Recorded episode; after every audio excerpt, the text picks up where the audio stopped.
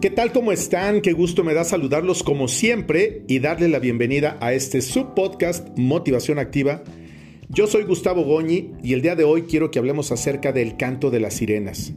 ¿Cuántas veces has escuchado tú esta expresión?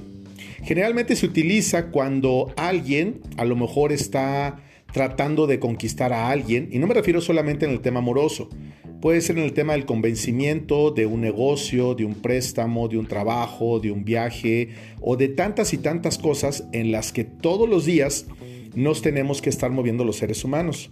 Y generalmente la gente a la que le ha ido mal o ha sufrido decepciones, malos tratos o malas experiencias, siempre dice, oye, ten cuidado, no le hagas caso al canto de las sirenas.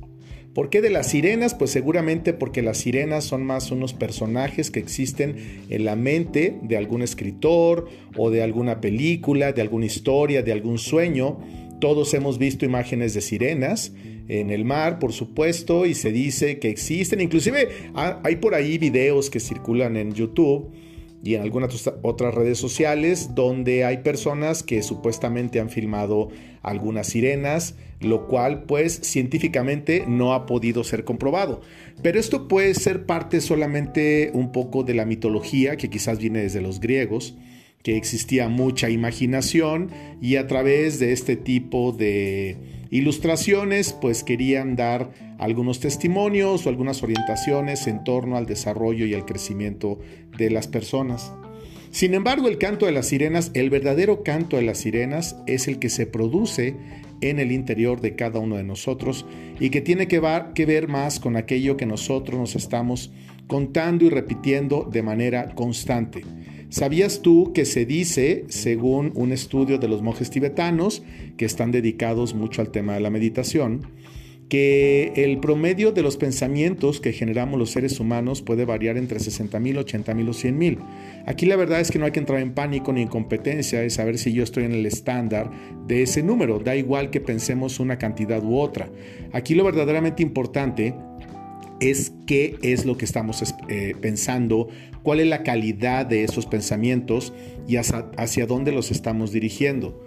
El tema de un pensamiento genera un sentimiento que a su vez va a provocar una acción de vida. Pensamiento, sentimiento, acción de vida, pero hay que detenernos un poquito para que el pensamiento se convierta en un sentimiento que generalmente tiene que ver con las emociones del corazón, tiene que alimentarse de algo y generalmente es de emociones. ¿Cuáles son las emociones? El miedo, el coraje, el rencor, la ira, el amor, la felicidad, etcétera, etcétera. Existen por cientos o quizás hasta por miles las emociones que los seres humanos podemos experimentar y que de hecho experimentamos todo el tiempo. Cuando tú a lo mejor conoces a alguien, estás emocionado, andas un poquito en el filtreo, en el coqueteo, entonces eh, sientes mariposas en el estómago, eh, se te dibuja una sonrisa solamente de pensar en esta persona, cuando vas a hacer un viaje, cuando estás por estrenar un coche o una casa, etcétera. O sea, son demasiados eh, los medios por los cuales nosotros podemos recibir emociones eh, positivas, pero igual también negativas. Pero sabes qué? Te tengo una noticia. El 80% de los pensamientos que tú, yo y el resto estamos generando van en contra de nosotros. O sea que 8 de cada 10 pensamientos van en contra, que son malos o negativos. Generalmente empieza por eh, qué feo estoy, qué gordo, qué alto, eh, qué flaco, quisiera ser menos alto, quisiera ser menos chaparro, quisiera tener tal o cual cosa. Comparamos mucho nuestra vida con las de las demás personas y esto nos va causando una frustración permanente que se convierte en un estado de ánimo que nos puede llevar a una depresión y la depresión pues a perdernos de todas las cosas maravillosas que tiene la vida para cada uno de nosotros. El tema del éxito está relacionado en la actualidad solamente con el tema de la fama, la fortuna y el dinero y nada tiene que ver. Si bien es cierto, no se trata de no querer eso, porque también si tú no estás queriendo eso, pues entonces lo vas a alejar. Recordemos que nosotros vibramos con el universo, entonces esa vibración lo que genera lo que el universo te va a entregar. El universo de pronto no tiene la capacidad de decir, ah, lo que Gustavo Goñi me está queriendo decir es esto. No, no interpreta, simplemente si yo estoy generando miedo, susto, enojo, rencor, coraje o amor, paciencia, misericordia, caridad, etcétera, pues entonces el universo te va a regresar exactamente lo mismo. El universo es como un estado de ánimo, para que me entiendas. Lo que percibe y lo que recibe de cada persona es lo que le regresa. A cada persona, a cada comunidad y al mundo. En este momento que el mundo está inmerso en un tema con una guerra entre Ucrania y Rusia, en el que ya están este, interviniendo otros países y puede convertirse en un tema bélico muy importante, pues entonces el mundo lo que está recibiendo es eh, soberbia, es enojo, es autoritarismo y es lo mismo que nos va a regresar. Entonces lo que nosotros tenemos que hacer es cuidar sobremanera qué es lo que estamos pensando. Más que el canto de las sirenas de las personas, si bien es cierto la gente que nos quiere a lo mejor puede darnos un consejo que sea en favor nuestro, también es cierto que hay veces que nos aconsejan aparentemente cosas buenas, pero que son malas para nosotros porque hay una envidia disfrazada detrás de la amistad. Esto parece muy raro y suena medio ilógico, pero es más real de lo que te imaginas, está totalmente comprobado. Entonces hay que tener mucho cuidado. Yo siempre recomiendo y aconsejo que cuando tú tengas que tomar una decisión importante te a Dios. En el Dios que tú creas, creo que hay un Dios único, sí, que es el que arropa a todas las religiones en el mundo, a todos los estilos de vida, a todas las tradiciones o como se le llame, pero lo cierto es que cada uno tiene una conexión, una relación personal con Dios. Yo la tengo muy fuerte y hay momentos en los que también me quiebro, en los que también me fracturo en mi fe y entonces tengo que recurrir a esa cercanía, esa empatía y a esa confianza que he logrado establecer con Dios en los últimos 12 años de mi vida. De hecho, existen varios podcasts y muchos testimonios en YouTube y en todas las redes sociales que ustedes pueden compartir en caso que quieran conocer un poco más, perdón, no compartir, sino consultar, en caso que quieran conocer un poco más. Pero este es un tema entre ustedes y Dios. Entonces ustedes si conectan su alma, su pensamiento, sus intenciones con Dios y le piden que les ayude a tomar buenas decisiones para poder hacer lo que sea lo correcto, no necesariamente le vamos a atinar, podemos equivocarnos y de hecho la prueba y el error, el, el tema del fracaso y el error es lo que nos permite a nosotros crecer y desarrollarnos como seres humanos.